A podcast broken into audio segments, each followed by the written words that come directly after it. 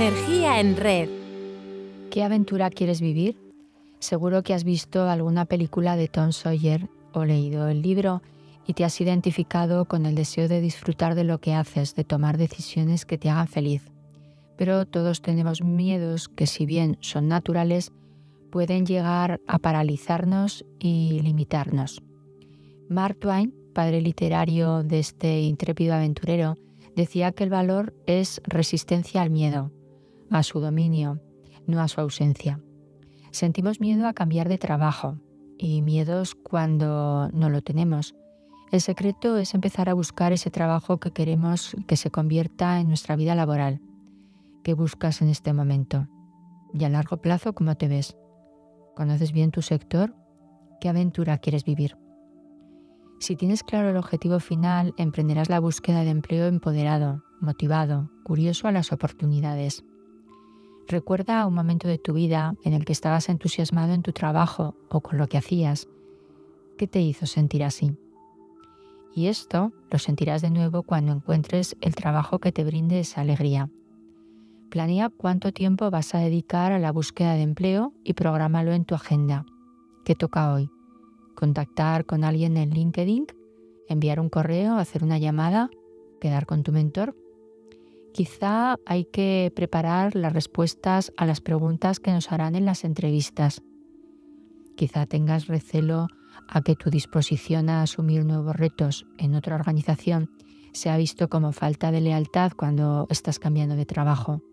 Lo mismo que si estás desempleado, puedes tenerlo a que el reclutador toque tus banderas rojas como son las brechas en el empleo, los breves periodos en varias empresas o las salidas no planificadas.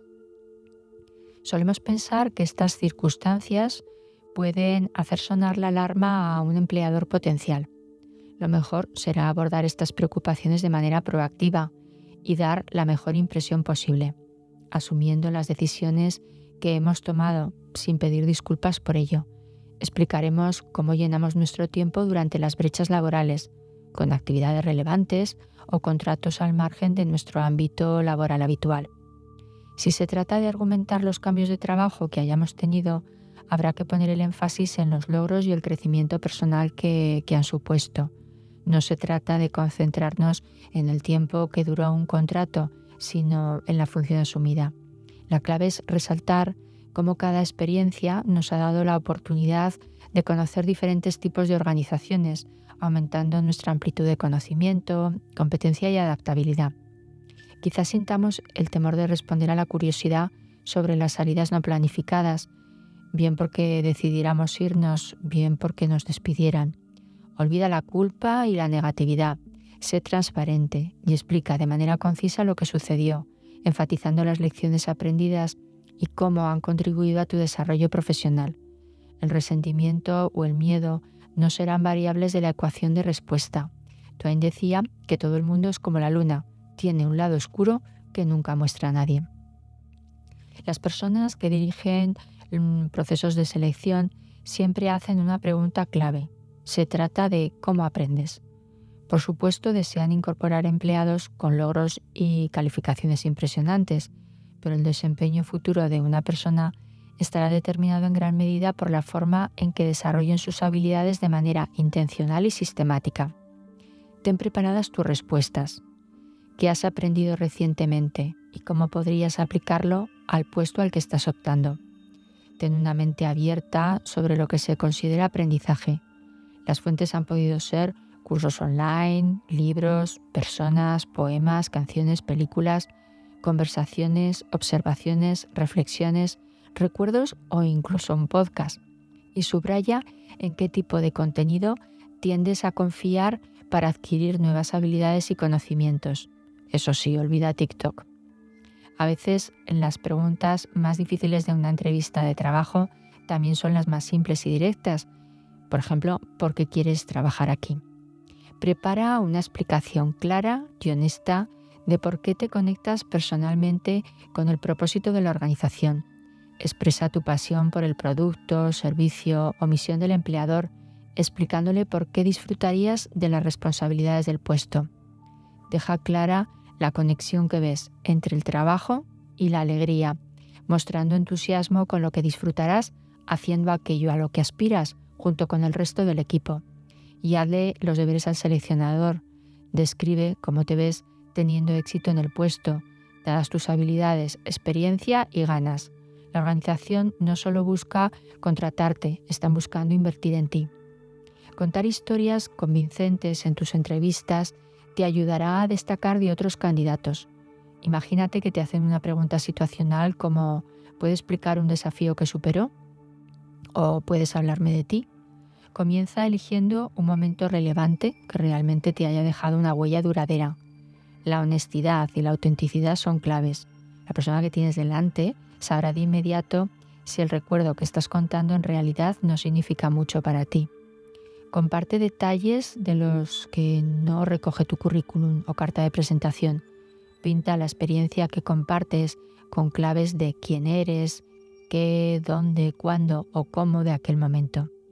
Y como no se trate de quitarle el papel al héroe o heroína, da una de cal y otra de arena.